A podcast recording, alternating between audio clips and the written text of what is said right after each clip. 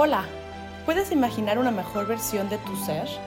Queremos invitarte a una exploración de ti a través de este espacio.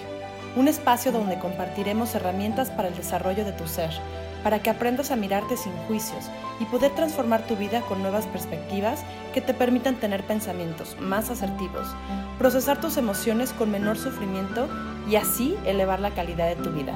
Nosotros somos educadores de la conciencia. Bienvenidos, muchísimas gracias por su increíble y amable presencia.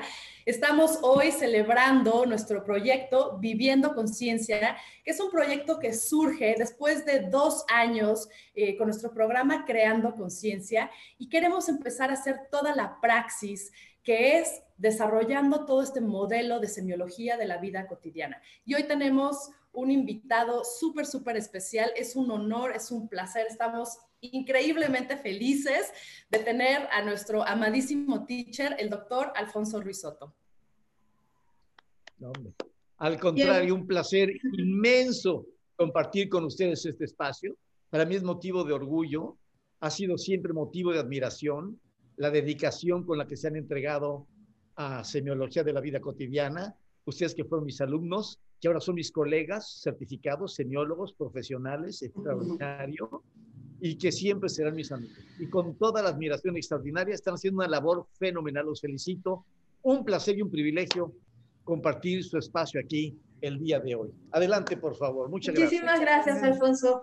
Para, para quien no conozca a nuestro querido llamado teacher, como le decimos, les quiero dar una pequeña reseña de quién es Alfonso Ruizotto.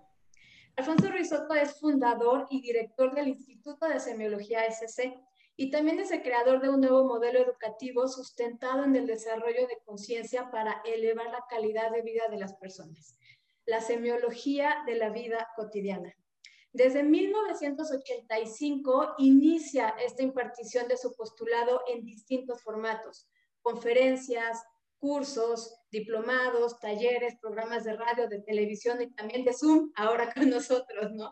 Entonces, a partir también del 2010, y coincidiendo con la celebración, de, la celebración del 25 aniversario de Semiología de la Vida Cotidiana, Alfonso Ruizotto ha trabajado intensamente al lado de un equipo multidisciplinario de profesionales en la fundación de lo que es el Colegio de Consultores y Comunicadores de Semiología de la Vida Cotidiana.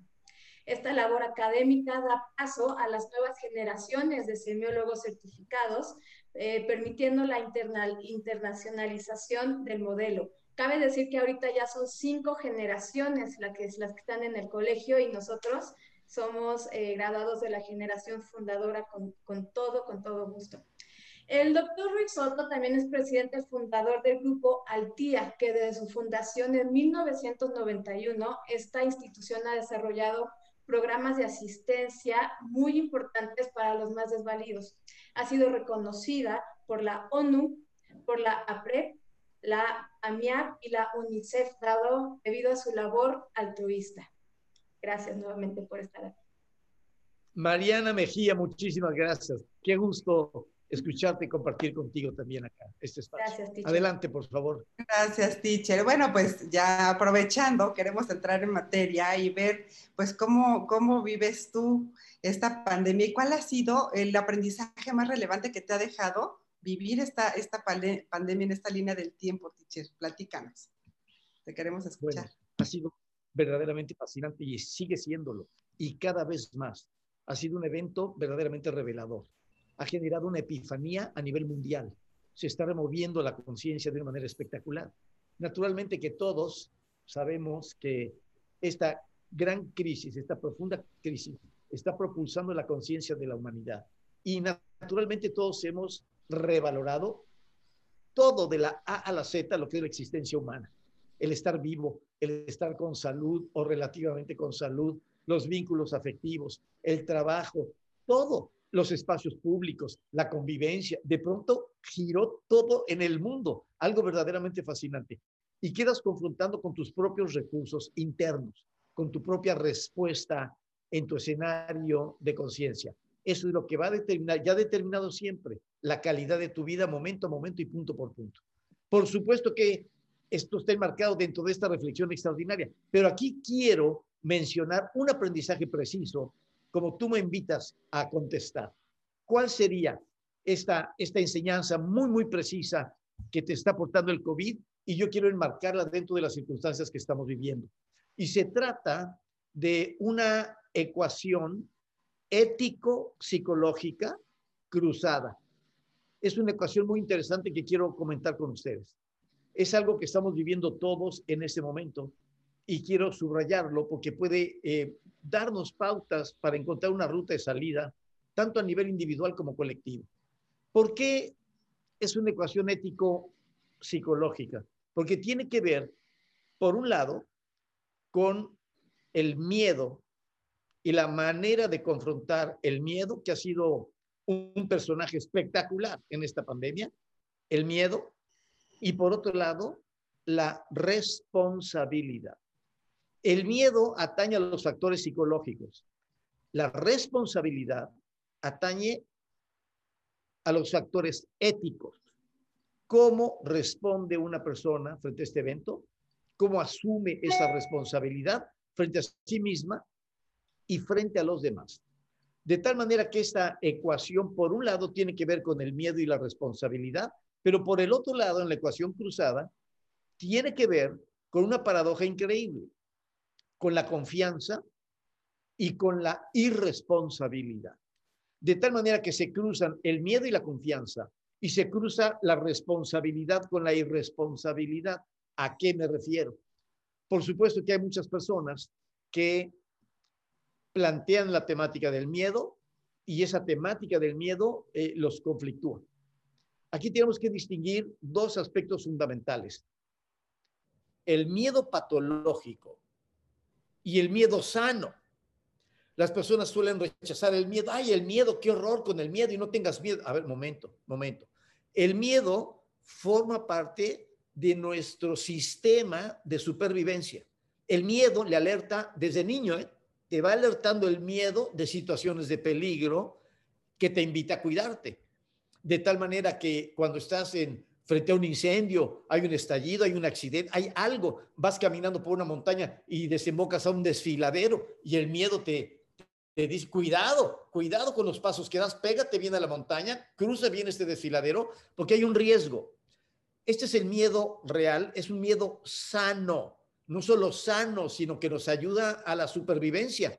Si una persona frente a un peligro real no siente miedo, eso es patológico. Entonces es un irresponsable, es una persona que ah, no me pasa nada, yo, ¿no? yo puedo con todo y a mí no me afecta. Y, eso es patológico, ¿no? El miedo frente a un estímulo real, frente a un riesgo real, es perfectamente sano. Ahora bien, ¿qué tengo que hacer con ese miedo? Responsabilizarme de eso. Es decir, el miedo simplemente me anuncia, aquí hay un peligro. ¿Qué tengo que hacer? Asumir el riesgo para tomar todas las medidas que me prevengan frente a ese riesgo. Esa es una acción responsable. Pero de pronto se ideologizó todo este tema con el COVID-19 entre los que usan el cubrebocas y los que no usan el cubrebocas. Y entonces los que usan pues, son los que tienen miedo, son a los que les va a dar. ¿Por qué? Pues porque tienen miedo. Y como te pones el cubrebocas, ahí está, te estás defendiendo, tienes miedo. En cambio, yo no, y yo no uso cubrebocas y a mí no me da miedo. Entonces, no, aquí no confundamos, aquí cruzamos la ecuación y decir, ese sería un acto de irresponsabilidad frente a mí y frente a los demás. De tal manera que aquí vamos cuadrando esta ecuación y este aprendizaje maravilloso. Se puede ser responsable, muy responsable, y no tener miedo. De hecho, gracias a que eres responsable, te sacudes el miedo de encima y dices, ya estoy haciendo todo lo que podía hacer, mi cubrebocas, mi mascarilla, mi higiene de manos, mi sana distancia y no acudir ni fomentar reuniones. ¿Por qué? Porque no es una cuestión sentimental de que, ay, cuánto te quiere y vamos a vernos y vamos a reunir. No, es una cuestión científica. Miren, el COVID es un problema, no una problemática. Recuerden, el problema requiere una solución práctica. La problemática es mi actitud frente al problema. Entonces, no quiero hacer del problema una problemática, pero el problema hay que resolverlo. de tal manera que te aplicas a resolverlo y cuando tú asumes esa responsabilidad, se produce esa magia que nosotros conocemos muy bien y que queremos compartir con el auditorio. Te deja de pesar. El miedo desaparece y la responsabilidad no es una fatiga. ¡Ay, qué horror! Con la mascarilla. ¿Cuál qué horror? ¡Qué bendición! que tengo acceso a esta cubrebocas y esta mascarilla que me protege, me salva la vida y protejo a los otros, a mis hijos, a mi pareja. ¡Qué maravilla! Y entonces lo hago con gusto. ¿Por qué lo hago con gusto? Porque le veo el sentido. Cuando algo tiene sentido, cuando tiene sentido lo que hago, brota el entusiasmo. El entusiasmo brota del sentido. Entonces, queremos vivir la pandemia, paradójicamente, con el máximo entusiasmo. ¿Qué vamos a hacer? Ahí está la pandemia. Principio de realidad. ¿Cómo la voy a vivir? ¿Lamentándolo o disfrutándolo? Desarrollando mi conciencia, aplicándome. Hago lo que tengo que hacer. ¿Por qué? Porque es principio de realidad. Entonces, puedo ser responsable sin tener miedo. De hecho, esta es la paradoja. Solo siendo responsable, se te quita el miedo. Es cuando dices, ya hice todo. Ya si toca, pues ya ni hablar, porque se puede filtrar este, este virus. Ya ni hablar. Eh, se filtró en unos alimentos, ya ni modo, no estaba en mi mano. Pero todo lo que esté en mi mano, lo estoy haciendo. Eso me empodera. Y eso me da certeza. Aquí hay algo crucial con el miedo. Para las personas, que por favor escuchen con atención. El miedo patológico proviene de la invención mental de mi actitud frente al miedo real. Oye, ahí está el COVID. Sí, ahí está el COVID, ya lo sé. Pero estamos aprendiendo a vivir con él, a ser responsables y a elevar la calidad de nuestra vida y a desarrollar nuestra conciencia. Muy bien, podemos hacer todo junto. Pero ¿qué ocurre si yo, en lugar de responsabilizarme, empiezo a fantasear y a proyectar hacia el futuro? El miedo lo proyecto hacia el futuro y digo, no, qué horror y si le da a mi hijo, y si va a contagiar a mi otra hijita, y, entonces, y si marido, imagínate, y entonces de qué vamos a comer, y qué va a ocurrir, y, qué va a pasar con él. Y empiezo yo a fantasear. Entonces comienzo a desquiciarme, a tener no solo miedo, sino angustia, pánico. Y eso deteriora mi sistema inmunológico y paradójicamente me hace más fácil presa del COVID. Entonces, queremos convertir la incertidumbre del futuro en la certeza del presente. Me ubico aquí y ahora, me aplico a lo que me tengo que aplicar y continúo disfrutando mi vida al máximo posible dentro del principio de realidad. Pero ¿qué estamos viendo del otro lado en la ecuación cruzada? Muchísimas personas que dicen, no hombre, no sean miedosos. Mira, personas que he oído, es, o sea, he oído muchas cosas a lo largo de esta pandemia, pero personas que decían, no existe el COVID, son invenciones, están manipulándonos, no existe el COVID. Bueno, uno de esos que me dijo que no existía el COVID, ya se murió. Otro que decía también, no existe el COVID, pasó por el hospital unas gravísimas y salió adelante. Pero muchos otros, ¿eh? personas ilustradas, cultas, todo, ¿eh? que, ay, no, no, no, no. Vamos a confiarnos, mira lo importante del cuerpo, tu sistema inmunológico, no pasa nada, relájate, no empieces con tus neurosis, ¿qué cosa? Y se relajaron y les pegó el COVID y estuvieron a un tris de morirse. Y de repente estaban vencidos. Decir, a ver, ¿qué ocurrió? Mira, relájate, claro, no tengas miedo, claro, pero sé responsable. Porque si no, la confianza y sobre todo, escuchen esto, porque lo estamos viendo de manera masiva en todo el mundo. El exceso de confianza genera la irresponsabilidad y es lo que ha complicado esta pandemia. Esta pandemia se habría podido resolver en poco tiempo si todo el mundo, en una forma ideal, se hubiese disciplinado, se cuida, se encierra, no establece contacto y abatimos el tema. Pero eso es impensable. ¿Por qué? Por el bajo nivel de conciencia de las personas que habitan este mundo. Y entonces dice, no tomo conciencia del principio de realidad, pero además, por mi confianza o mi exceso de confianza o mi negligencia o mi escepticismo, no me cuido y no cuido a los demás. Caigo en la irresponsabilidad y ahorita estamos viviendo la oleada más explosiva del COVID. Pero por favor, después de ocho meses, es para que ya hubiésemos aprendido muchas cosas. Y sin embargo, hay miles de millones de personas que no han registrado el dato, que no han registrado esta ecuación. Voy a ser responsable sin tener miedo. De hecho, al ser responsable, anulo mi miedo, me responsabilizo lo que tengo que hacer, me cuido y cuido a los demás y todos transitamos por esta pandemia de una manera adecuada. Ahorita hablaremos sobre qué ocurre con las personas que están pensando, esto va a ser para toda la vida, qué horror, que no, esto también pasará. Es una etapa. Hay que vivirla con esa máxima plenitud. Por eso, la labor que ustedes están realizando, mis aplausos, mis respetos, han tenido una participación súper activa, dando soporte, orientación, alternativas y rutas de salida a las personas que están viviendo el COVID, porque hay una noción de escala en la forma como se experimenta el COVID. Y hay quienes lo están viviendo de una manera bastante llevadera y hay quienes están en un verdadero infierno del Dante, no se pueden imaginar. Fui jurado de un concurso literario, tuve el honor, me invitaron para leer cuentos de testimonios de servidoras de la salud, enfermeras y doctoras, lo que están viviendo.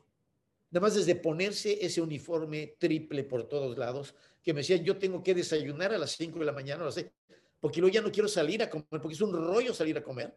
Quiero aventarme mi turno y luego comer, y desde luego pasar al baño todas las veces que puedo, porque una vez que te vistes de eso, ir al baño es una epopeya y te pone en riesgo. Y entonces, desde eso hasta estar conviviendo con esa atmósfera donde sabes que estás saturado de COVID, estás atendiendo personas, se te están muriendo personas en las narices, entra un enfermo y sale un muerto, y, tú haces todo lo que puedes y ves que te rebasa la situación. O sea, hay de escenarios escenarios y todos tenemos que ser absolutamente solidarios, responsables con estas personas. Ya hay médicos, hay un video maravilloso de un médico poniéndose todos sus triples guantes, triples mascarillas, y dijo, ahora tengo que hacer todo esto por todos los que no se están cuidando y por todos los irresponsables que salen, conviven, etcétera. Esto es crucial porque viene la época decembrina y vienen las posadas. Entonces la gente se pone muy sentimental.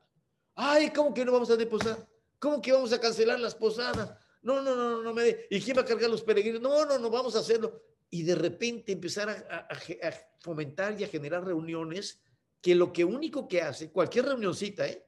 aumenta el margen de riesgo. Eso es matemático, es científico, no es una suposición. Si hay más personas reunidas, hay más riesgo de que alguien se contacte y que se haga una cadena de contagios. Eso es, es tan sencillo como eso. Y cuantas más reuniones haces y más personas invitas, mayor es el riesgo. De tal manera que necesitamos encontrar una ruta de salida adecuada en plenitud y encontrar el equilibrio en esta ecuación ético-psicológica. Me responsabilizo, desplazo el miedo y disfruto. Disfruto mi vida en plenitud, en máxima plenitud. No se trata de estar amargado porque me tengo que poner un cubrebocas, me lo pongo y soy tan feliz como si no tuviera el cubrebocas. Es parte del principio de realidad. Mira, ese ha sido de momento como un aprendizaje muy puntual que he tenido, algo que quería compartir con las personas, inspirarlas a que todos nos responsabilicemos sin miedo para no caer en negligencias de exceso de confianza y en irresponsabilidades que nos afectan y afectan a otras personas. Pero encontrar ese equilibrio no es sencillo. Es toda una ecuación maravillosa y yo creo que ustedes están colaborando en ese factor y están aportando muchísimo a las personas para encontrar el equilibrio, encontrar una ruta de salida y poder disfrutar esto al máximo posible. No se trata de victimizarnos y atormentarnos. Gracias por la, por la pregunta, mi queridísima Consuelo. Padrísimo, esto quería compartirlo con el público y con su audiencia.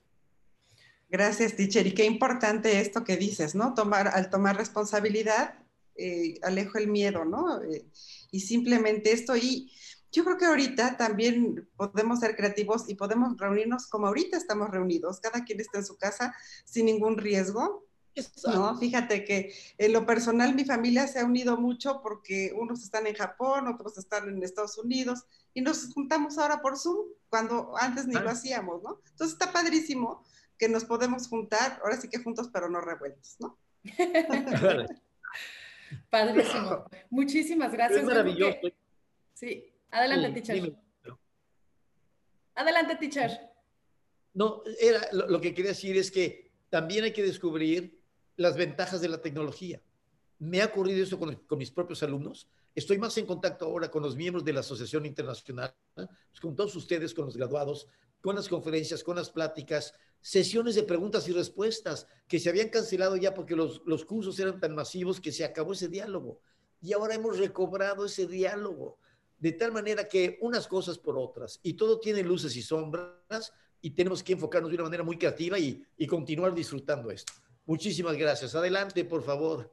Gracias. Y justo eso es lo, lo, importante que queremos comunicar en este programa Viviendo Conciencia, que es la ataraxia, que es la imperturbabilidad de la mente, en donde podemos realmente eh, poder comunicarnos, poder actuar, poder pensar sin este miedo, sin todas estas perturbaciones y esta ataraxia que nos ha llevado a crear justamente este espacio, pues sobre todo tú, teacher, que eres el que nos abre siempre la, la puerta, nos inspiras y queremos justamente desdoblar esto y por eso era tan importante eh, poner este punto tan importante de la ataraxia como la gnosis profunda, como el sentido profundo de este programa.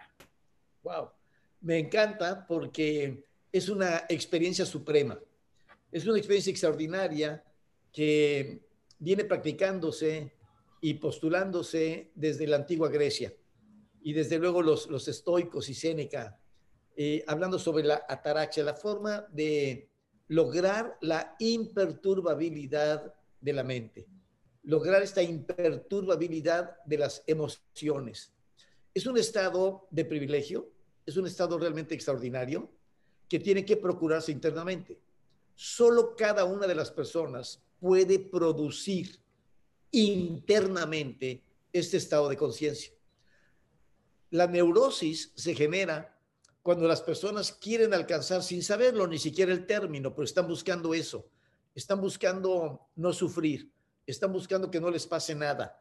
En el fondo están buscando la taraxia, pero no lo saben. Pero la buscan afuera. Entonces quieren controlar a la pareja, el mundo, el COVID, el coche, el tráfico, el, el ratero. Quiero controlar todo. Y como no puedo, entonces me ocurre exactamente lo opuesto.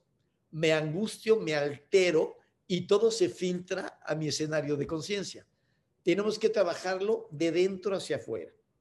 La ataraxia radica en forma técnica y profunda, pero importantísima, en la cancelación de juicios.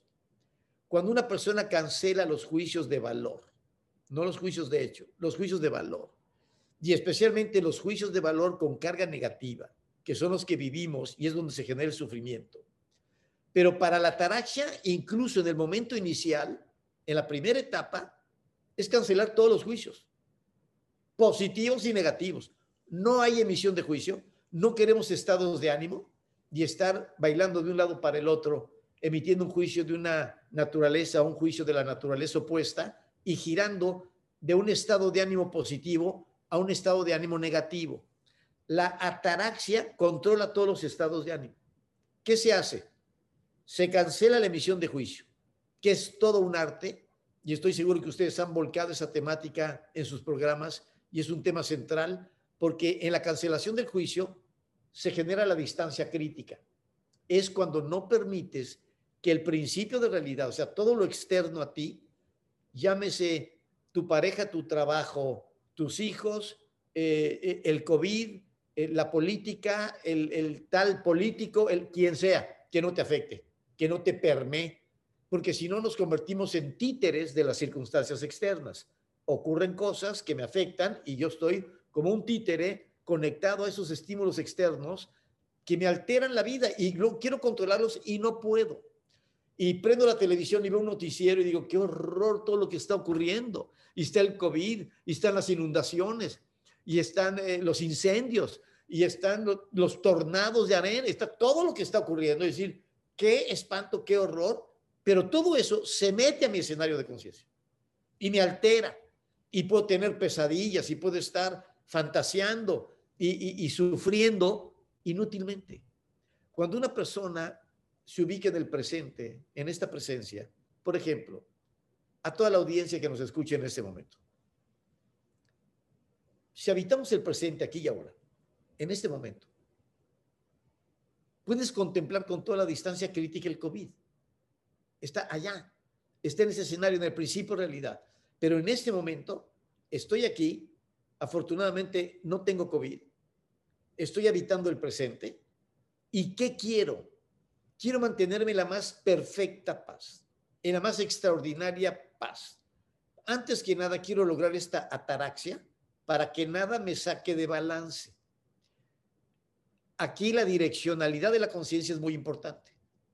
Cuando una persona sustenta su paz en una proyección futura y dice, mañana voy a estar bien, la semana próxima voy a resolver tal tema, voy a...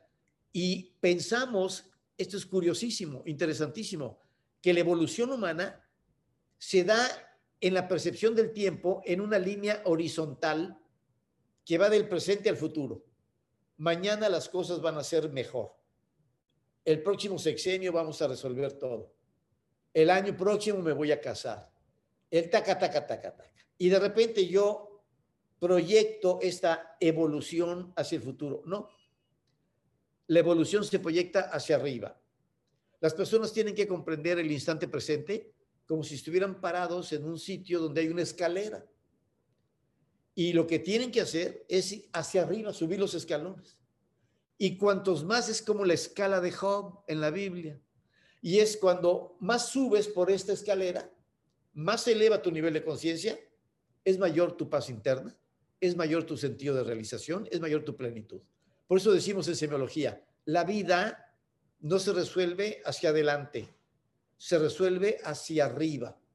Lo que tengo que buscar es mi ruta de salida. Y esa ruta de salida solo existe en el único momento que realmente existe, el momento presente. ¿Qué tengo que hacer en el momento presente? Volverme presencia. Cuando una persona habita el presente y cancela todos los juicios, se produce la más extraordinaria paz interna. Logra el estado de ataraxia que fomentamos y creamos las condiciones propicias desde el curso 1 de semiología de la vida cotidiana, en donde aprendemos a no emitir los juicios, porque es todo un arte la cancelación de juicios, generar la distancia crítica, habitar la paz interna, que es el esplendor de la soledad, cuando tú estás con tu propio ser. Pero aquí implementamos una meditación que quiero recordarles en este momento. La meditación de la infinita simplicidad de ser. En esta meditación hay una estrategia fabulosa. La comparto con la audiencia. La persona cierra los ojos, cobra conciencia de su propio ser y una vez que ha establecido este contacto interno, genera un estado de conciencia que radica en una actitud fundamental. No querer nada. En este momento me voy a conceder la máxima libertad psicológica que puede concederse un ser humano sobre la tierra. No querer nada. Y cuando digo nada, es nada si tengo carencia económica, no quiero dinero. Si estoy enfermo, no me quiero curar. Si estoy, no quiero nada. Nada es nada. Voy a concederme ese privilegio por unos instantes. Entonces, cierro los ojos y de repente asumo esa actitud. No quiero nada. Se produce una epifanía. Cuando una persona realmente asume esa actitud, se percata de algo fundamental. Cuando no quiero nada, no hago nada ¿Qué voy a hacer si no quiero nada? Cuando no quiero nada, no hago nada. Cuando no hago nada, simplemente soy. Simplemente estoy. Como un árbol en mitad de la pradera. Esta experiencia es singular. Porque la mayoría de las personas cree que es haciendo cosas. Como si dejara de hacer cosas y siente que me desaparezco. Es exactamente al revés. Cuando dejas de hacer cualquier cosa, simplemente eres. Es cuando surge tu ser con toda la fuerza. Fíjense, la infinita simplicidad de ser. No tengo que hacer nada. Simplemente soy, simplemente estoy. Bien, Esta es la ataraxia. Se logra este estado. Fíjense bien, la meditación en el fondo, lo he repetido una y otra vez, es el supremo arte de no hacer nada para poder entrar en contacto con el ser. Si una persona es capaz de mantener este estado de no querer nada, de asumir la infinita simplicidad de ser durante tres minutos, cinco minutos, va experimentando de una manera tangible que su ser va creciendo. Es una sensación de presencia inusitada. ¿Sabes por qué no estás consciente de ti y presente en ti? Porque estás haciendo cosas y estás con el celular y, estás yendo a dejar un recado y estás cocinando alimentos y, y no practicamos la autoobservación. Entonces, hago cosas, me vuelco en la acción y casi nunca estoy conmigo. Pero cuando me desconecto de todo el principio de realidad, esto es fundamental. Esta es la gran virtud de la infinita simplicidad de ser. No quiero nada. Al no querer nada, me desconecto de todo el principio de realidad, pero hay un mensaje subliminal poderosísimo. Cuando no quiero nada, descubro algo. Lo tengo todo. ¿Cómo puedo imaginar una persona que no quiere nada? Es aquel que tiene todo, no quiere nada, no quiero nada. Y descubres que tienes todo lo que puedes tener. Lo único que puedes tener, tu propio ser. Es epifanía, es algo extraordinario. La infinita simplicidad de ser es esta infinita capacidad de cancelar toda acción, cancelar todo pensamiento, todo juicio, y tener un pensamiento recurrente en mí. Yo soy, aquí estoy. Simplemente soy. Simplemente estoy. Yo soy, aquí estoy. Y tienes una presencia extraordinaria. Miren, en la meditación le he dicho una y otra vez, la meditación es una edición de mi propio ser. Yo tengo que editar de mi ser todo lo que me estorba, todos los ruidos. Por eso digo, medito, me edito. Llevo a cabo una edición de mi ser lo hemos compartido, lo hemos convivido. Es decir, no puede ser que yo estoy conviviendo con toda la porquería de pensamientos de la loca de la casa, en donde traigo asociaciones del futuro, del pasado, de, y, y agitan mi ser, y luego de repente meto todos los pensamientos de COVID y me agitan al triple y me siento desplazado de mi ser. Edítate, medito, me edito. Y entonces, ¿qué hago? llego a la máxima simplicidad de mi propio ser, con la suprema capacidad de no hacer nada. Esa es una epifanía. Cuando las personas estén abrumadas, cansadas, tristes, practiquen esta meditación. Se los garantizo. Entras en una paz profunda, en una paz inmediata. Todo queda en el entorno del principio de realidad. El COVID, tus deudas económicas, todo queda ahí, pero tu ser está intacto, está pleno, está lúcido, está viviendo la suprema ataraxia. Nada ni nadie lo perturba. Tiene esta plenitud de ser. Y esta es la consecución extraordinaria de la ataraxia. Ahora, una vez logrado este estado, me abro a percibir lo que mi ser realmente quiere. Fíjense bien este segundo paso.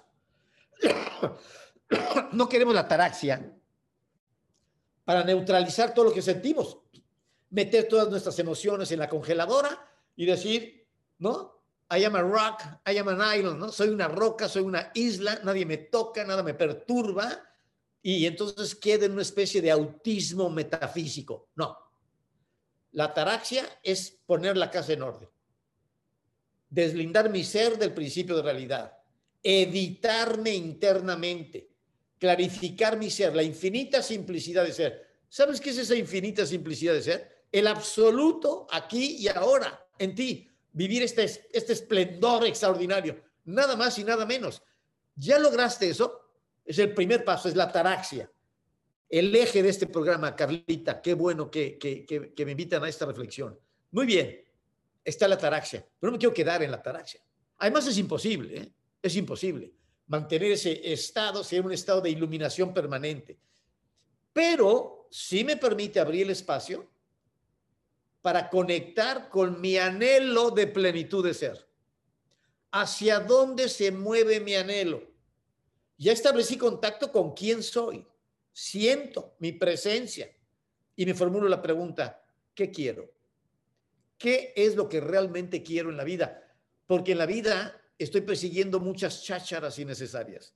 Tontería y media en la que se me va la vida, se me va lo más precioso que hay en la vida, el tiempo. Lo invierto en tonterías increíbles y digo, tomo lo más valioso de mi ser y, ¿qué hago con eso? Tonterías. Y digo, hasta vergüenza me da. Estoy desperdiciando mi tiempo en estas tonterías. No, ya no quiero eso. Quiero saber realmente dónde está mi anhelo de plenitud. Ahí conectas con tu vocación, conectas con la vocación de servicio y de repente dices, quiero apoyar o quiero ayudar a la gente. Ustedes conectaron con su plenitud. Quiero ser un consultor y comunicador de semiología. Es mi vocación, es el llamado interno, porque miren, de verdad los felicito porque ¿cuántos años llevan estudiando semiología? 15, 20 años. Es impresionante y por lo menos siete años y medio en el colegio certificándose, más las 12 cursos anteriores, más todos los talleres que hemos compartido. De verdad, se los digo con amor, con cariño, toda mi admiración, todo mi agradecimiento porque hemos coincidido en esta línea del tiempo para desdoblar este modelo y para presentar alternativas viables a todas las personas que podamos. Queremos llevar este modelo al mayor número posible de personas en el menor tiempo posible porque los tiempos ahí están, traen su ritmo y apremian. Ya está el COVID, ya fue la gran señal universal. ¿eh? Todo el mundo viviendo lo mismo. Esta es una gran señal, un parteaguas. No había ocurrido así nada parecido en la historia moderna. Aquí hay un parteaguas. Y lo he dicho una y otra vez. No vamos hacia una nueva realidad. Vamos hacia una nueva humanidad. Y ustedes, mis queridos educadores de la conciencia, mi querida Consuelo, mi querida Mariana, mi querida Carla, mi querido Ricardo, ustedes fueron parte de esa nueva humanidad. Todos los que estamos trabajando al servicio de las personas, ese es el nuevo cambio, de la competencia a la colaboración. Poder entregarnos con espíritu de servicio, pero tienes que traer en lo más profundo de tu ser, si no, no lo hagas. Si no lo haces de corazón, con la plenitud, no lo hagas. Pero cuando te permites ese estado interior, logras esta ataraxia, te desnudas, eres una presencia desnuda de palabras. Eso es algo prodigioso. La mente nos, nos reviste con, con un torbellino de palabras que no nos deja vernos. Estoy arropado de Dios. No, no, no. Hay que hacer un striptease metafísico. Me quito las palabras, me encuero de palabras y nada más queda mi ser innombrable, innombrable, la presencia, algo que no se puede comunicar racionalmente. Es una experiencia que hay que vivirla, si no, no la comprendes. Pero una vez que llegas a eso, conectas con tu anhelo de plenitud de ser. Ya sé lo que es no querer nada. ¡Qué libertad! Por favor, hay personas que me dijeron, me, me hiciste el regalo de mi vida. Cuando me quiero dar un regalo grande, hago la infinita simplicidad de ser, no quiero nada y tengo todo. Todo mi ser vivo mi plenitud. Oh, y no me doy cuenta. ¿Por qué siento la carencia? Porque hay algo que quiero y no tengo. Y cuando quiero 200 cosas y nada más tengo 25, digo, oh, todo lo que me falta. Y me siento en una carencia enorme. Pues todo todos los deseos inútiles, banales del imaginario que me vacían mi vida. Pero cuando me concentro y me vuelvo un rayo láser y digo, esto es lo que realmente quiero, aquí está mi amor, aquí está mi pareja o están mis hijos, aquí está mi vocación, aquí está mi espíritu de servicio, lo que realmente me importa a mí. Y entonces eso es lo que voy a hacer. Y entonces te mueves como un rayo láser en una sola dirección. Pero esto proviene de ese paso inicial, crucial. Por eso me encantó la pregunta, me fascinó la pregunta. ¿Qué es la ataraxia? ¿Cómo se consigue? Porque cuando reflexionamos desde esta perspectiva, nos damos cuenta de que desde el curso 1 estamos creando las, condiciones propicias para lograr este estado de ataraxia, de paz, de imperturbabilidad, para evitar la infinita simplicidad del ser, editar mi vida. Esto es importante, no solo mi mente. Desapégate de 10 mil tonterías que, que hacemos todos los días, de cosas que acumulamos, de tiempo que dedicamos a, cosas verdaderamente absurdas. Quitar todo eso, esencializarte, la infinita simplicidad de ser y a partir de ahí moverte como un rayo láser. Muchísimas gracias por esta espléndida pregunta y esta ocasión de compartir con su audiencia estas reflexiones, pero lo que quieran comentar, además de ataraxia o no, la paz interna, la proyección, adelante, eh, con gusto. Gracias. Antes, antes de pasar a la siguiente pregunta, justo de esto que comentas, teacher, en Facebook, aquí estoy leyendo todos los comentarios de nuestros, ah.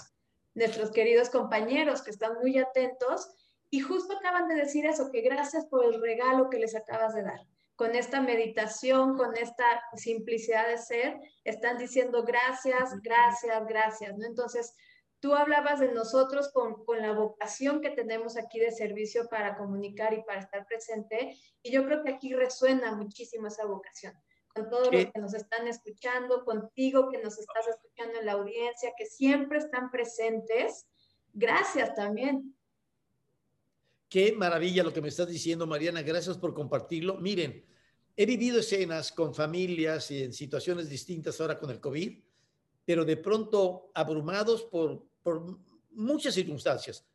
Nos vamos a la meditación, la simplicidad de ser, y de pronto sientes literalmente que todo el principio de realidad desaparece. Está del otro lado de la distancia crítica, está la distancia crítica, porque no estoy en ningún juicio, no estoy lamentando nada, no me vuelvo víctima, no estoy maldiciendo mi suerte y la del mundo, no maldigo el COVID, no, nada. Y ahí está mi esposo enfermo y yo estoy acá. Pero de repente está durmiendo y, está, y yo digo, yo necesito un reposo, un descanso. Dices, pero ¿a dónde me voy? ¿Qué hago? Estoy confinado en mi casa. espérate. La invitación es a irte para adentro. El confinamiento no es un confinamiento, sino que es un repliegue existencial a explorar la conciencia. ¿Qué nos está diciendo la vida? Vayan hacia adentro afuera, afuera está todo cerrado, está bloqueado. Vayan hacia adentro. Y cuando te aplicas y vas hacia adentro, descubres que hay un universo mucho más esplendoroso que el de afuera. Y dices, wow, pero voy a conectar siempre lo de afuera con lo de adentro. Recuerden esto, esta unión de la conciencia. No queremos caer en un idealismo simplista de negar la realidad, para nada. Queremos el equilibrio y la plenitud, porque lo de adentro y lo de afuera es un continuum de realidad. Entonces, pero dices, voy a, descansa un momento, te vas hacia adentro, te vas a la simplicidad de ser y dices, wow, ¿cómo es posible? Estoy en mi departamento, encerrada, con mi esposo enfermo y estoy en plenitud. Acabo de vivir la plenitud ocho minutos o diez minutos. Mira, sales de esta meditación con una sonrisa, con brillo en los ojos, entrándole con todo el amor a atender a tu marido, a atender a tus hijos, o a hacer lo que tengas que hacer, pero con todo el amor porque tienes la gran conciencia de la plenitud de tu ser. Es lo que llamamos la confianza ontológica. Nadie te la puede dar salvo tú mismo. Ve al centro de tu ser y ahí estás, radiante, pleno y comprendiendo la frase de Tellar de Chardin. No somos seres humanos con una experiencia espiritual. Somos seres espirituales atravesando por una experiencia humana una epifanía de Teilhard de Chardin, gran científico, místico, jesuita, un tipazo extraordinario, y tenemos esta visión. Entonces podemos compartirla y me da mucho gusto, Mariana, que las personas estén celebrando y intuyendo y ojalá lo que decía Carlita al principio, la praxis. Hay que ponerlo en práctica, pero para eso están ustedes, para que inviten a las personas a seguir sus talleres, a participar, que ustedes los lleven de la mano, porque también luego no es fácil, la gente se pierde, se va, a ver, espérate, vamos a hacerlo así. De una vez que lo hacen y lo repiten varias veces, varias sesiones, ya lo aprenden y entonces lo ponen en práctica. Así que los felicito de nuevo por su labor. Richard, ¿querías comentar algo? Muchas gracias, sí, muchas gracias, queridísimo teacher, por lo que nos comentas. A mí me encanta esto que dices, ¿no? De eh, que la pandemia de cierta forma es como regresa a casa, regresa a tu casa interior, que finalmente adentro es donde tenemos la capacidad de parar el juicio, de crear el no deseo nada, llegar a la ataraxia y eh, conectar con estos anhelos profundos. Y ha sido maravilloso, ¿no? Y, yo y muchas otras personas, como, como tú dices, ¿no? Eh, al llevarlo a la práctica, yo he tenido de mis mejores momentos en la vida en meditación en la pandemia, yo solito con los ojos cerrados y, y, feliz, feliz eh, a pesar de todas las circunstancias, ¿no? Con toda la comprensión. Y entonces ya abordamos en gran medida la segunda pregunta de cómo vives tú la ataraxia, cómo llegas a ese estado, pero no sé si quieres comentar eh, algo adicional de cómo la has vivido tú o algo adicional, si quieres comentar. Con gusto. Miren, yo siempre desde la perspectiva del modelo, lo que me gusta, y estoy escribiendo ahorita precisamente la bibliografía razonada, que es una historiografía conceptual, temática y metodológica de la evolución de los cursos. Y estoy viviendo una catarsis extraordinaria porque estoy retomando las lecturas del origen de hace 35 años y cómo comencé la formulación del modelo, etcétera. Es lo que estoy escribiendo ahora para compartirlo con todos ustedes, con el público, cuál es el sentido, la gnosis profunda de todo este modelo. Algo extraordinario. Pero lo que quiero decirles es que he ido implementando eh, nociones como la ataraxia, pero siempre desde la perspectiva de semiología de la vida cotidiana, con palabras accesibles que pueda comprender cualquier ser humano y que no de repente sienta que ataraxia, ¿qué es esto y qué rollo? Y se complica la vida. Eh, es una palabra hermosa, a mí me gusta, pero eh, le llamamos el esplendor de la soledad, la paz interna. ¿Cómo generar la paz interna? ¿Qué es la ataraxia? Es la paz interna. Y entonces lo explico punto por punto y detalle por detalle en el curso 1 de semiología de la vida cotidiana. Pero luego profundizamos hacia los otros problemas que no he resuelto, que se convierten en problemáticas y que no me permiten lograr la ataraxia ni la paz interna, como son la huella de abandono, como son la glándula maestra y la subsidiaria. Ya ustedes han impartido talleres de heptagrama y entonces la gente ya comprende el peso fuerte de la glándula maestra, la subsidiaria, el énfasis genético y el índice de carisma. Y entonces ya saben que hay elementos que requieren un equilibrio dentro de mí. Y entonces es una forma de trabajo, pero desde el principio, el primer curso es cómo generar la paz. Es el subtítulo, el conocimiento de uno mismo. Cómo generar la paz interna. Podría haber puesto cómo generar la ataraxia o cómo producir la ataraxia. Pero quiero ir siempre más allá de la paz, de la ataraxia. Es decir, la ataraxia es un estado transitorio, es un momento que requiere y que requerimos muchas veces a lo largo del día. ¿eh? Ahorita lo comento, varias veces. Y una vez que lo consigues, te centras en ti y ahora sí, hacia el esplendor de la soledad, es decir, hacia la plenitud de mi ser. ¿Qué es lo que realmente quiero? ¿Dónde está mi anhelo? para ir con toda la fuerza de mi ser. Las personas muchas veces no logran sus objetivos porque quieren muchas cosas al mismo tiempo y no están muy seguros de lo que realmente quieren. Entonces no meten toda la carne al asador. Es, recuerdan el ejemplo que doy como la luz dispersa. Entonces tenemos un foco y avienta luz para todos lados. Pero el rayo láser es luz coherente y es la concentración de todos los rayos en un solo rayo, en una sola dirección. La ataraxia te permite convertirte en un rayo láser. Desconectas todos los rayos y luego te preguntas, ¿cuál es mi anhelo? ¿Cuál es mi rayo? ¿A dónde voy? Aquí. Y entonces pones todo tu ser, no una parte, todo tu ser en ese objetivo. Y entonces se cumple. Es un sentido de realización espléndido, realmente extraordinario. Así que quería comentar ese punto, este, mi Richard, eh, con respecto a la temática del curso 1. Pero con respecto a tu temática de la pregunta personal, miren, la ataraxia es un estado de conciencia que hay que procurar varias veces durante el día. Lo que quiero decirles es que un semiólogo que está en este proceso de desarrollo de conciencia no es que sea una persona perfecta que nunca tiene una emoción negativa y que va por el mundo flotando como un iluminado. No, el semiólogo es un ser humano que está desarrollando su conciencia y que de repente, pumba, una noticia, algo, y sientes que ya te pegó.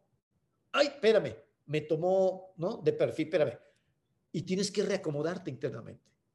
Y entonces, espérame, vuelvo al ser, espérame, ya me, ya me aceleré, ya me pegó algo, ya brinqué, espérame tantito, regreso a mí, me ubico y para desprenderme de todo, practico la infinita simplicidad de ser suelto todo de volada. Voy al centro de mi ser, estoy en ataraxia y ahora sí digo, ahora sí que quiero. Ahora sí cómo abordo este problema, pero sin sufrirlo.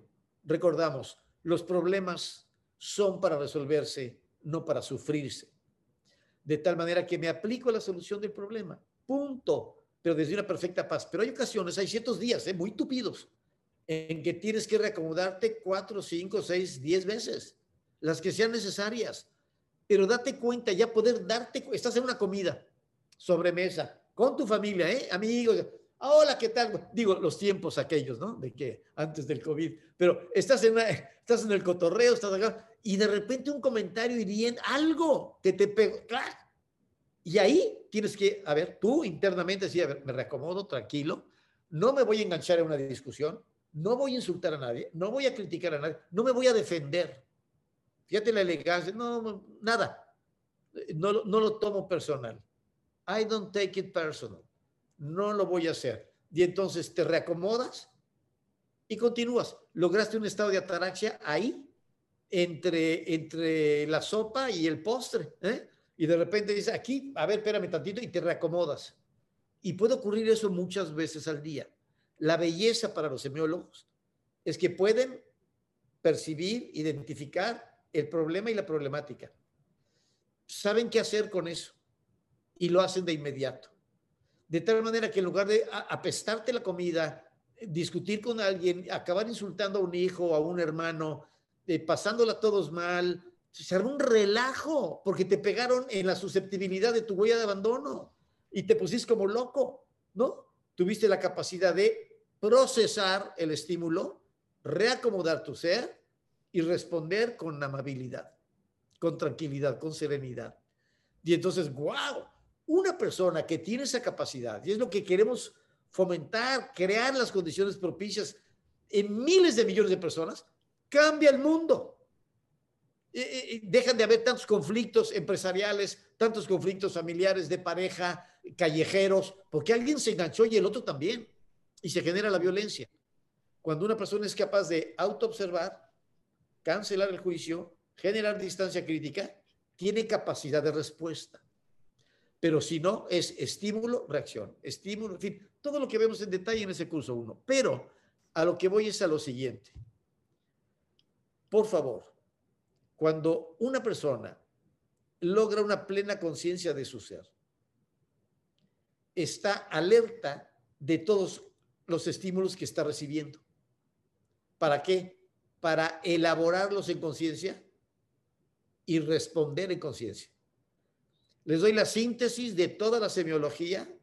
Hay una visión espectacular que nos permite comprender lo que hacemos todos los días y a cada momento, todos los seres humanos. Son tres pasos. Percibo signos, proceso signos y proyecto signos.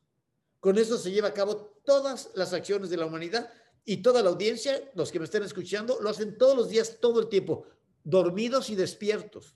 Porque aún dormido, en tu cama, dormidito fisiológicamente, estás percibiendo signos, frío, calor, ruido, etcétera. Y estás percibiendo signos internos, lo que estás soñando o en estado de duermevela, entre que sueñas, te imaginas, recuerdas y abres el ojo y, ves un rayo de luz y no sabes ni dónde estás, ni qué hora es, ni nada, y estás percibiendo signos. Bueno, estás procesando signos y estás proyectando signos. Aquí la clave está en quién percibe y quién procesa, cómo procesa y cómo proyecta. Es decir, si yo recibo con mi imaginario condicionado, es estímulo-reacción, estímulo-reacción y van y vienen las ventadas de madre para un lado y para el otro. es un intercambio automático de agresiones en lugar de percibo, proceso y proyecto. Cuando nos convertimos en maestros de estos tres pasos, cambia tu vida, cambia tu existencia. Y de nueva cuenta celebro que estén sembrando ustedes todo este conocimiento en su audiencia. Benditos sean, ¿eh? qué, qué gusto me da porque ustedes están llegando a donde yo no puedo llegar y a personas donde yo no puedo llegar. Pero ustedes sí, y se está desdoblando, y parece era la idea de fundar el colegio, para que hubiera muchos como ustedes, que los hay, que están trabajando, colegas, consultores y comunicadores, cada uno en su ámbito, desdoblando esto, y estoy seguro de que estamos creando condiciones propicias para un mundo mejor, para una nueva humanidad. Felicidades, gracias, muchas gracias. Gracias. Querido Doc, y bueno, voy con la tercera pregunta si tú pudieras pedirle un deseo a la humanidad, si viniera alguien y así te cumple un deseo para la humanidad, ¿cuál sería? bueno, el deseo al que he dedicado toda mi vida, que se conozcan a sí mismos y desarrollen su conciencia, porque entonces transformarán la calidad de su vida y podrán dar lo mejor de sí mismos a los demás. Ese ha sido mi sueño. He entregado mi vida entera y ustedes lo saben, llevo más de 40 años en esto, pero desde antes con ese objetivo, cómo crear un modelo educativo que permita que las personas tengan un más adecuado conocimiento de sí mismos, porque sin ese conocimiento no funciona la vida de nadie. Las personas quieren cambiar su vida y mejorar su vida, pero sin hacer nada consigo mismos. Eso es imposible. Tenemos un aforismo en semiología que ustedes conocen perfectamente bien. No se transforma la vida, se transforma el ser. La vida solo ocurre en concordancia. ¿En concordancia con qué? Con tu nivel de ser. No te quejes, no lamentes la vida que estás teniendo. Te lo firmo, te lo garantizo y cualquier día te lo podría explicar en persona y de manera privada con mucho gusto y placer.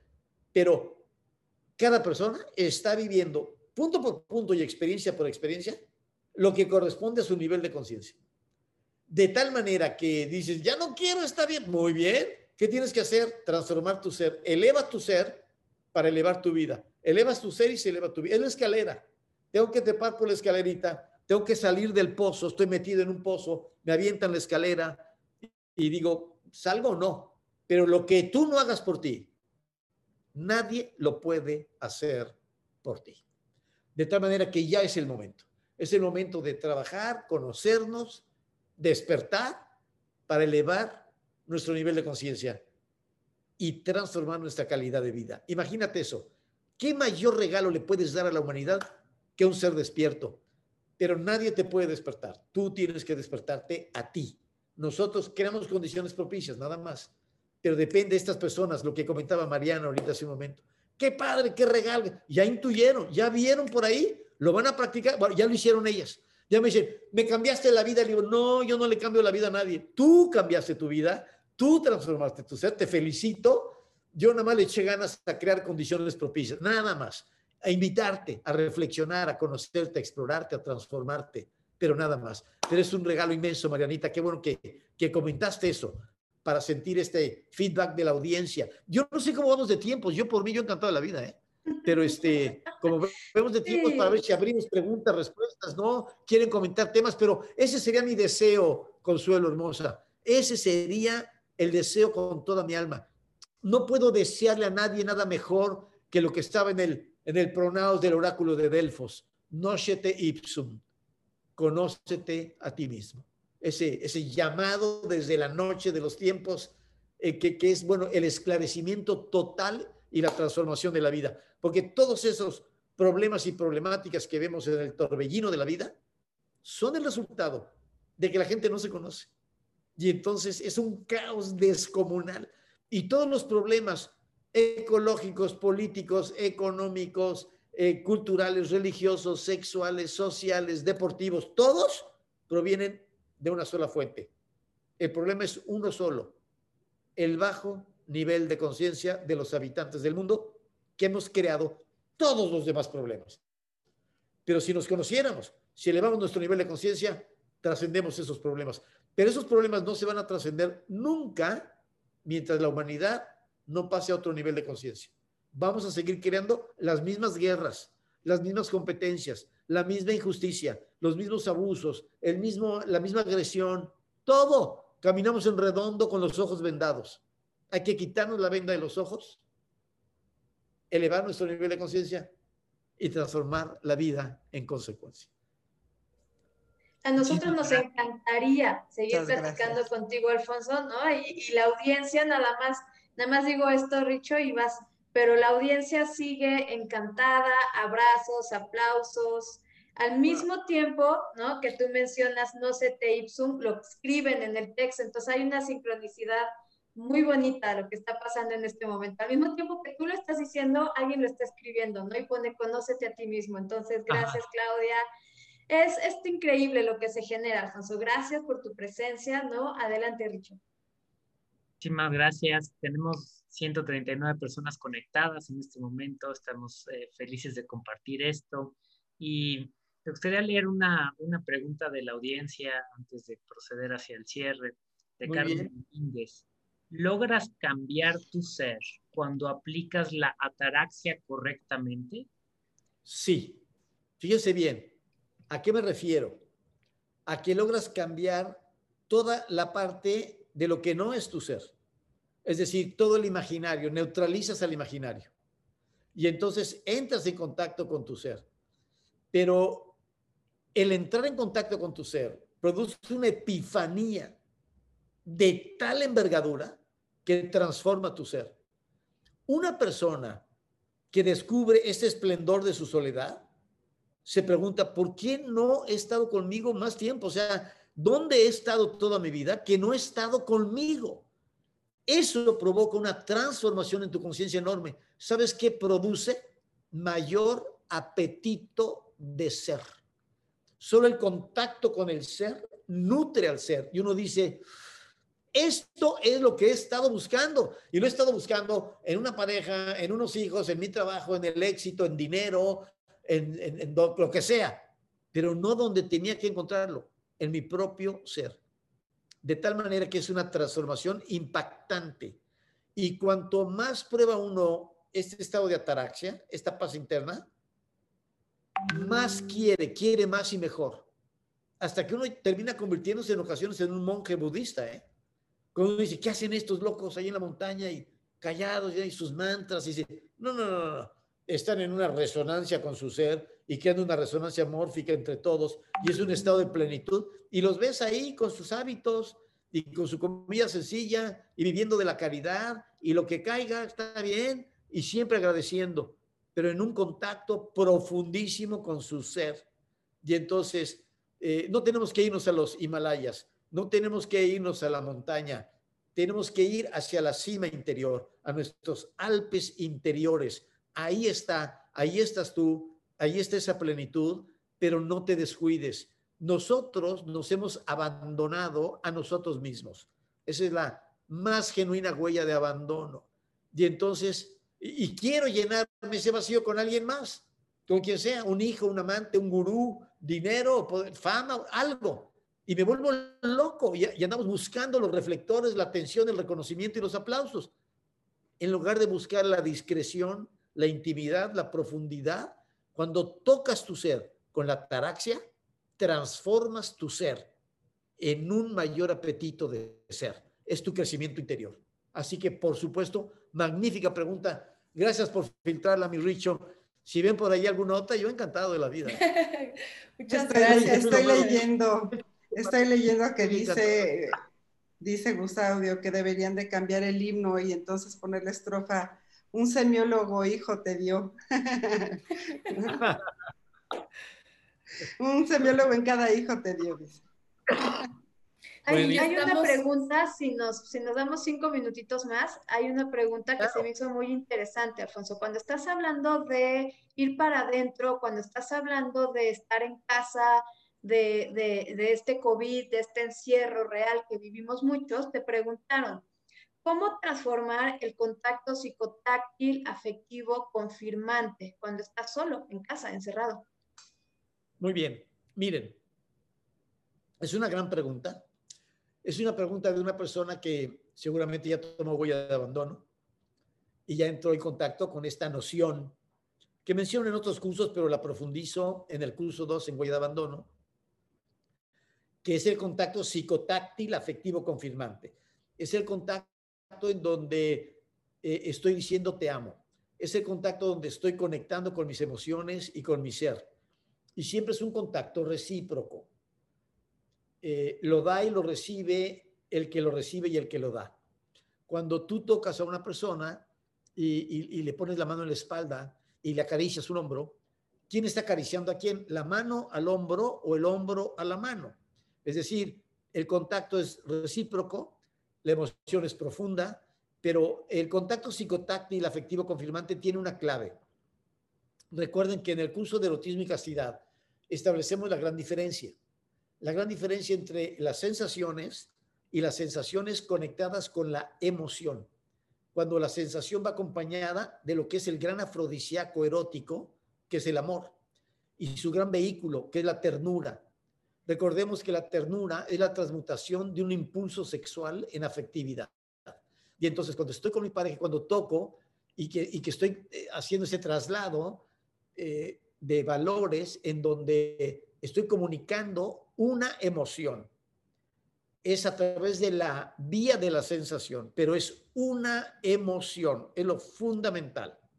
De tal manera que cuando una persona no puede establecer el contacto físico con otras personas, sí puede establecer contacto físico con su propio cuerpo. Esto, esto es contacto psicotáctil afectivo confirmante. Esto.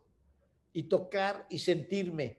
Y de pronto sentir mi propio cuerpo poder valorarlo, poder experimentarlo, pero no solo mi propio cuerpo, sino todo lo que toco.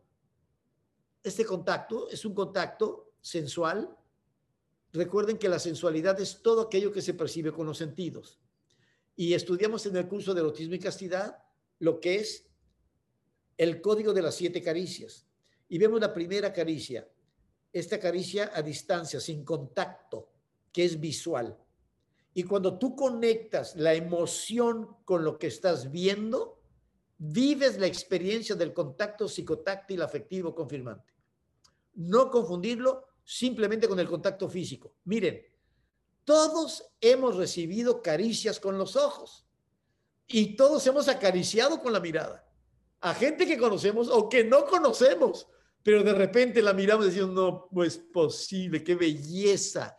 Y de repente acaricias, pero no solo una persona, acaricias un paisaje.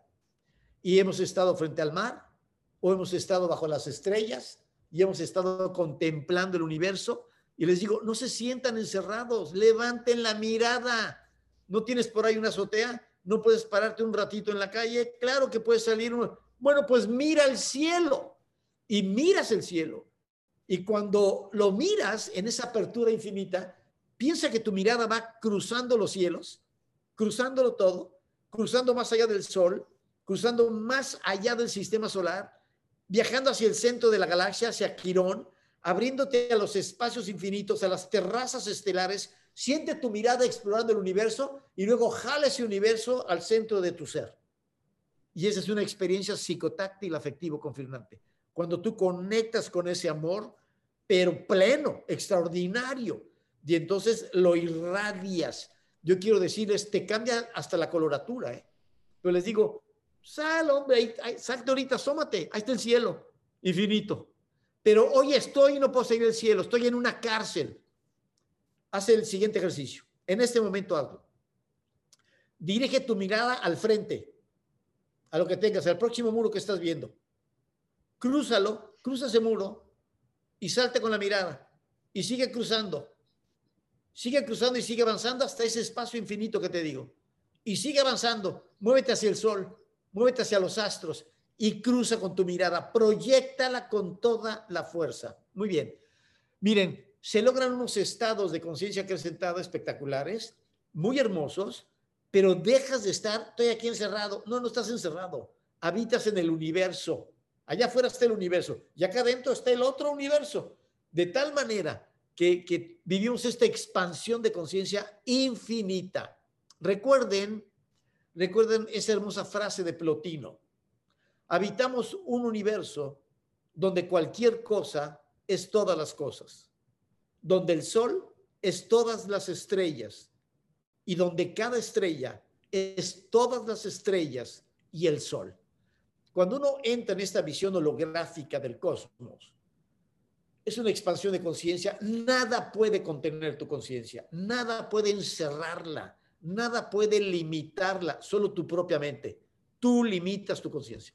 Pero en el momento en que tú te abres, puedes tener ese contacto psicotáctil afectivo confirmante con, con las nubes, con las olas, con la ropa, dándote un duchazo, eh, probando un pedazo eh, de, de, fruta, eh, bebiendo agua, es el contacto psicotáctil afectivo confirmante. ¿Recuerdan la meditación de la uva que hicimos en el curso de erotismo y castidad? Bueno, ahí es el magno contacto psicotáctil afectivo confirmante que han tenido muchas personas de tomar esa uva, contemplarla, acariciarla, tocarla, abrirla, olerla, tocarla con la lengua, toda la ceremonia que hicimos, el ritual maravilloso de aproximación al contacto. Eso es contacto psicotáctil afectivo confirmante. Agradezco la pregunta, me encantó, pero queremos abrir todos estos recursos para que ninguno de los que nos está escuchando se sienta atrapado en su departamento, en su casa, en su oficina. No, no, no. Tampoco en tu conciencia. Abre tu conciencia. Es una conciencia sin fronteras, una conciencia sin límites. Depende de ti, de tu actitud para percibir el universo y para percibir tu propio ser. Buenísima pregunta. Qué lindo. Muchas gracias. Oye, teacher, eh, una pregunta más. Mira, estoy leyendo a nuestro querido Christopher Perla, que fue mi tutorado. Dice, aprovechando el viaje, ¿qué les dirías a los empresarios ante este contexto? ¿Cómo deberíamos de cambiar la dinámica con nuestro equipo de trabajo? Wow, fantástico. Es una gran pregunta abierta, pero desde luego que hay los pasos fundamentales. Punto número uno, absoluta cercanía incrementar los vínculos de relación afectiva. Antes que nada, es el momento de fortalecer el eje horizontal. Recuerden lo que vemos en semiología de la productividad integral. Una empresa trabaja con dos ejes, el eje vertical y el eje horizontal. Hay un eje vertical indispensable porque tiene que haber cabezas que toman decisiones, etcétera, en cadena para que se implemente todo el proceso. Muy bien pero no es una jerarquía en donde una persona valga más que otra. No, no. Es un sistema de toma de decisiones y de funcionamiento práctico. Muy bien. Ese eje vertical, con directores generales, con gerentes, con etcétera, que tiene una estructura jerárquica, funciona bien sí y solo si funciona bien el eje horizontal. En el eje horizontal están los dueños de la empresa, está el CEO, están los directores, los gerentes, los administradores, ta, ta, ta, ta, ta, ta, ta, y están los colaboradores de intendencia. Muy bien. Todos son iguales. Todos. El dueño de la empresa, el de intendencia. Todos son iguales. Humanamente no hay la menor distinción. Todos somos ese mismo esplendor humano. Bien, es el momento de generar la mayor empatía, de generar la mayor contención, de generar el vínculo más profundo en el eje humano. ¿Cómo estás? ¿Cómo están? ¿Qué se ofrece? ¿En qué puedo apoyar? Todo el espíritu de servicio. ¿Para qué? Para que a partir de la colaboración comience a funcionar este eje vertical. ¿Qué está ocurriendo con las empresas? Lo mismo que con las familias y lo mismo que con los individuos. Se tiene que responder con la máxima creatividad. Es el momento de la creatividad. Cambiaron la, jugada de ajedrez, hubo un enroque. Y ahora, ¿cómo respondo frente a este nuevo principio de realidad? Tengo que ponerme la piel a ser extraordinariamente creativo y abrirme a la reconversión de mi propia empresa. Igual tengo que hacer esa reconversión Estamos nosotros, habíamos empezado ya esa reconversión en semiología desde antes, pero llegó la pandemia, ¡pum!, cortó los, las últimas dos generaciones de los cursos que íbamos en curso 5 y en curso 10, se acabó, se acabó, es finito, hasta nuevo aviso, que pueden ser años, pueden ser años. Muy bien, vamos a ver qué ocurre, pero de que cambió, cambió. Y entonces viene toda una reconversión en todos los sentidos. Pero el momento fundamental ahorita en las empresas es la convivencia humana es la integración de ese grupo, es la confirmación de ideales, de metas, de valores, con una gran pregunta, ¿qué hacemos para resolver el problema? Pero no convertirlo en una problemática. Porque si voy a lamentarme, a generar envidias, a decir, tú estúpido, tú tuviste la culpa, por ti no estamos funcionando, no funciona nada. Se genera un caos. Cada persona tiene que lograr, lo comentaré en las pláticas que estoy dando en la Asociación Internacional, voy hacia esa plática. ¿Cómo se logra la integración personal, conyugal, familiar, empresarial, para conseguir la integración comunitaria y la resiliencia total como especie humana. de tal manera que tenemos que ir integrándonos en un modelo de resonancia extraordinario hasta lograr eso. Y las empresas son un microcosmos. Pero recuerden, la resonancia total de la empresa la da la resonancia individual de cada integrante de la empresa. Si yo traigo gente escindida, con huella de abandono, con envidias, con competencias, victimizándose, pues eso se va a proyectar en la empresa. Por supuesto que sí. Cuando logramos esa integración, la empresa marcha como un rayo láser. Pero ahorita lo simplifico, dar todo el apoyo en el eje humano para que el eje jerárquico funcione bien, pero abrirse a los nuevos horizontes creativos. Tenemos que poner sobre la mesa cuáles son las alternativas, aprender a pensar fuera de la caja, ver qué se puede implementar y hacerlo con la mayor creatividad, sensibilidad y entusiasmo. Es un gran reto, es un placer resolver los retos, es un placer, es un agasajo. Vemos este punto de fricción y digo, Dios mío, gracias porque estás permitiendo que miles de millones de personas estén desarrollando su conciencia gracias a este punto de fricción. Si no, no habría sido. Y falta todavía. Este es un punto de fricción muy sabio. Es a fuego lento. Esto va avanzando lentamente. La crisis sanitaria se va desdoblando en una crisis económica, que se está desdoblando en una crisis social, que se está desdoblando en una crisis política, y todo es como a fuego lento, está ocurriendo delante de nuestros ojos y nadie lo puede frenar y entonces necesitamos una gran veracidad en la comunicación. Apartarnos de las fake news. Todo lo que no te conste, todo lo que no esté corroborado, no lo des por bueno y no lo circules. Es una irresponsabilidad. ¿Me consta? Ok, bueno, y estoy de acuerdo o no, y bueno, circulo algo, pero si no, no. Frenen la loca de la casa en las redes, porque está agitando al mundo entero. Necesitamos asentarnos, reflexionar, cobrar distancia crítica y producir con la mayor lucidez los escenarios más favorables para todos, incluyendo para las empresas, mi querido Christopher Perla, ojalá se apliquen, ojalá lo trabajen allá al centro, porque son microcosmos importantísimos que hay que rescatar. A como de lugar, hay que rescatar todo lo posible dentro de lo posible y aprender a soltar lo que ya se perdió, porque hay cosas que ya se perdieron. Suéltalo, no te quedes allá arriba, suéltalo, porque si no traes las manos ocupadas con basura que no sueltas, ya está muerta, suéltalas para que abras las manos a la abundancia de lo que viene, porque viene una mayor abundancia, pero hay que aprender a soltar. Maravilloso.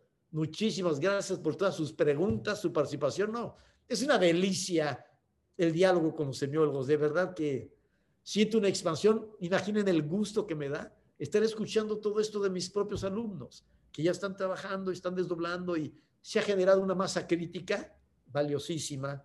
Por favor, cuídense al máximo y disfruten más. Si podemos, muchísimas gracias. Si podemos hacer otra pregunta eh, de la audiencia, nos dice Alejandra Casasola. Alfonso, ¿qué, le dirías a los colegas semiólogos que ante esta situación se enganchan con temas políticos? ¿Cómo trascender esa temática de los colores partidistas donde todos se dan hasta con la cubeta? Así es. Miren, las personas pueden engancharse con muy diversos temas. Hoy por hoy en México el tema de la política es un tema candente, pero que no se resuelve enganchándose se resuelve con acciones lúcidas, precisas, en la dirección que marque tu escenario de conciencia, aquello en lo que consideras tú que radica el bien común, el bien de la comunidad humana, pero poder obrar con la máxima inteligencia. Porque cuando uno se engancha, ya hubo un apego hacia ciertos pensamientos, creencias y valores. Recuerden el triángulo de las actitudes. Cuando tengo ese apego, permítame un segundo, cuando tengo ese apego extraordinario, entonces lo que ocurre es que ya no veo, perdí la visión.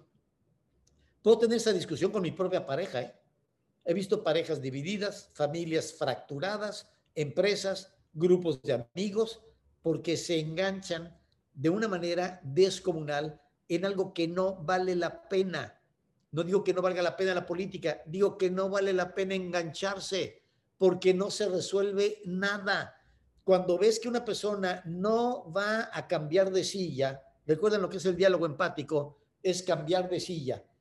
Empezamos nuestras posiciones, yo en mi silla y tú en la tuya. Ya intercambiamos información. Ahora, por favor, siéntate en mi silla, yo en la tuya. Cambiamos la perspectiva, hacemos la inversión simplista, pienso las cosas al revés y me cambia la perspectiva. Y aprendemos a escuchar. Recuerden lo que es escuchar.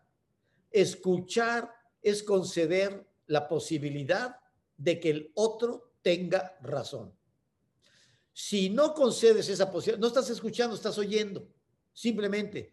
Pero oír es muy distinto a escuchar. Oír es una capacidad fisiológica que radica en nuestra capacidad para percibir sonidos. Mientras que escuchar es una capacidad psicológica que radica en nuestra capacidad de percibir significados. No quiero oírte. Puedo escuchar como ladra un perro, también oigo como ladra un perro, pero quiero escucharte. Quiero ver lo que significa lo que me estás diciendo, concediendo la posibilidad de que a lo mejor tienes razón.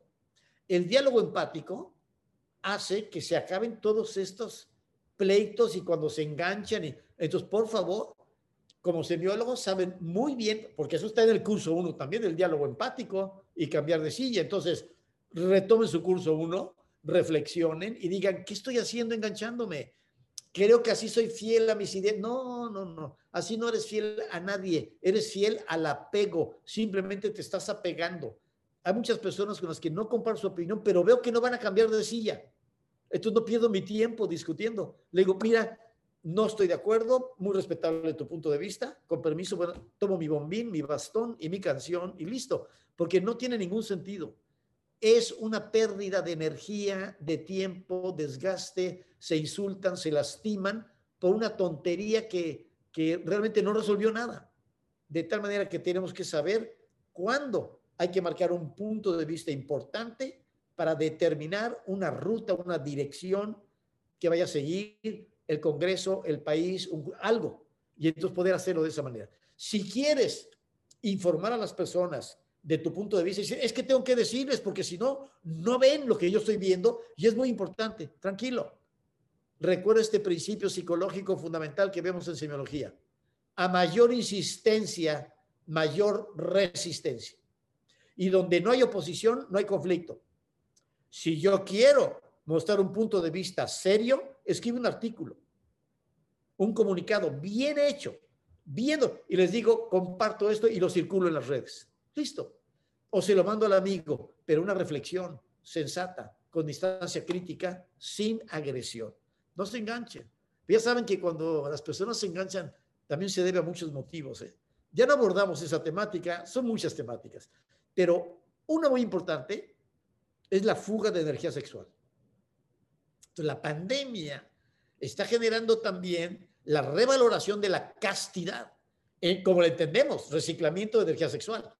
Porque si no, las personas se ponen susceptibles, agresivas, discutido y sacan por ahí todo lo que no pueden sacar por el potencial sexual.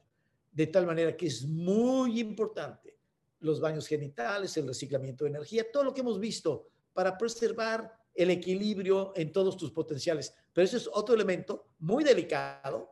Esto hay que abrirlo con audiencias pues, que estén familiarizadas con el curso de erotismo y castidad, porque si no, se presta malas interpretaciones. Sabemos que hay muchos prejuicios sociales y educativos sobre el tema, pero es un tema crucial. ¿eh? Esto rompe el equilibrio de las personas y provoca unas agresiones tremendas. Pero en fin, son todas las vicisitudes que se van presentando. Es un tema fascinante esta pandemia. Es, bueno, algo extraordinario para darle la vuelta de campana porque es, está muy fuerte, se está viviendo en muchos niveles y, tenemos un gran reto por delante, pero de ese tamaño será el desarrollo de la conciencia. Así que ya era hora, lo estamos haciendo y vamos a hacerlo así hasta el último instante. Ok. Pues Con todo gracias. Muchísimas gracias. Pues llegamos al final de nuestro programa. Gracias por todas estas reflexiones maravillosas sobre cómo, eh, pues como semiólogos, y nos enganchamos y regresamos a nosotros, practicamos la taraxia, ¿no? Eh, soltamos todos los juicios y es el trabajo, ahora sí, nuestro pan de cada día, el trabajo de, cada día de todos nosotros. Y, bueno, pues no terminamos, no terminamos de crecer y como tú dices, ¿no? Eh, tiempo de crisis, tiempo de crecer y es el momento donde individualmente podemos dar un salto de conciencia, donde muchos de nosotros lo estamos aprovechando para dar un salto de conciencia y la humanidad la podemos aprovechar para dar este salto de conciencia maravilloso. Pues te agradecemos enormemente tu participación en este, en este programa. Ha sido un honor tenerte aquí realmente y, con todo cariño. Eh, lo agradecemos y esperemos que nos toque tenerte próximamente de nuevo como, como invitado. Me va a dar muchísimo gusto. Ese es un diálogo muy fértil, muy hermoso. Tenemos que cultivarlo tenemos que abrir los espacios en la agenda, está tupida, pero los abrimos y es una belleza. Yo qué mayor satisfacción, qué mayor placer que están compartiendo con todos ustedes, mi querido Ricardo de Lerrán, mis alumnos tan queridos, mi querida Carlita Pole, increíble corazón de mi alma, también tantos años juntos estudiando y trabajando. Mariana Mejía, mi vida, Marianita de mi alma, también compartiendo tantos años que llevamos y ahora como tutor en el colegio, en fin, todos ustedes han sido tutores del colegio, son consultores, son comunicadores, son semiólogos estrellas. Mi queridísima Consuelo, hermoso de mi alma, mm. por favor, qué belleza y felicidades por tu nieto, y maravilloso. Gracias. Radiante. Me dio muchísimo gusto verte con ese bebé en los brazos. Oigan, de verdad, ha sido un placer enorme. Y a toda la audiencia, ¿eh? por favor, un saludo enorme, gigantesco vayan dando seguimiento a estos educadores de la conciencia. Están haciendo un trabajo muy importante, muy cuidadoso.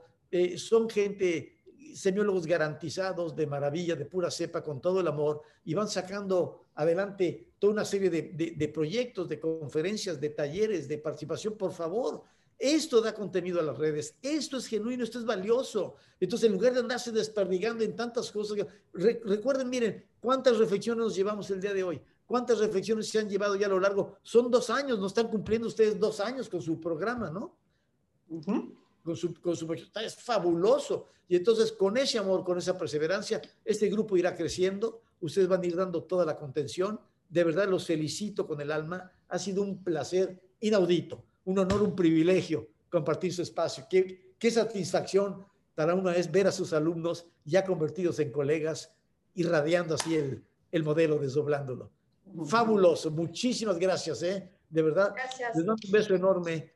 Cuídense. Muchas gracias, teacher. Y como siempre decimos, también muchas gracias a la audiencia, porque si ¿a quién le hablamos, no? Como bien dice Alfonso, nosotros tenemos la vocación, pero si tú no te conectas, ¿a quién le hablamos? Gracias por resonar. Gracias por, por, esta sincronicidad que se da y por resonar con lo que compartimos. Gracias. Maravilloso. Pero vamos a lanzar esta caricia psicotáctil afectivo confirmante. Ay, y sientes a las personas que cruzan la pantalla, ¿eh? Sientes la cercanía y el amor y la belleza. Corren la voz para lo que es positivo, para lo que es magnífico y participen en esto. Ojalá. Será un placer. Y nos coordinamos y de cuando en cuando, ¿qué les parece? Vamos elaborando este diálogo, estas preguntas que me encantaron, diálogo con la audiencia y le metemos mucha vitalidad y apoyo a este asunto. ¿Ok? Muchas gracias, gracias. Muchas gracias. Y también queremos invitarlos. Tenemos un canal en YouTube, Educadores de la Conciencia. También estamos en Spotify y queremos regalarles estos espacios, regalarles toda esta información, porque queremos regalarles a todos este granito de arena, contribuir al mundo, contribuir a este amor, a esta colaboración. Entonces, estamos ahí siempre apoyándolos con todo el amor, con todo el entusiasmo y siempre es un placer tenerlos aquí para nosotros en casa. Muchas gracias. Wow, maravilloso. Qué bueno que se va a reproducir, que se circule y que corran la voz. Así que ojalá que todo mundo se sume con ese entusiasmo. Mil gracias y hasta la próxima. Muchas gracias, un abrazo. Besos a todos. Gracias, teacher. Toda la inspiración siempre. Muchísimas gracias. Gracias por tu amable presencia. Es un placer poder acompañarte en tu desarrollo. Te esperamos en el siguiente programa Creando Conciencia.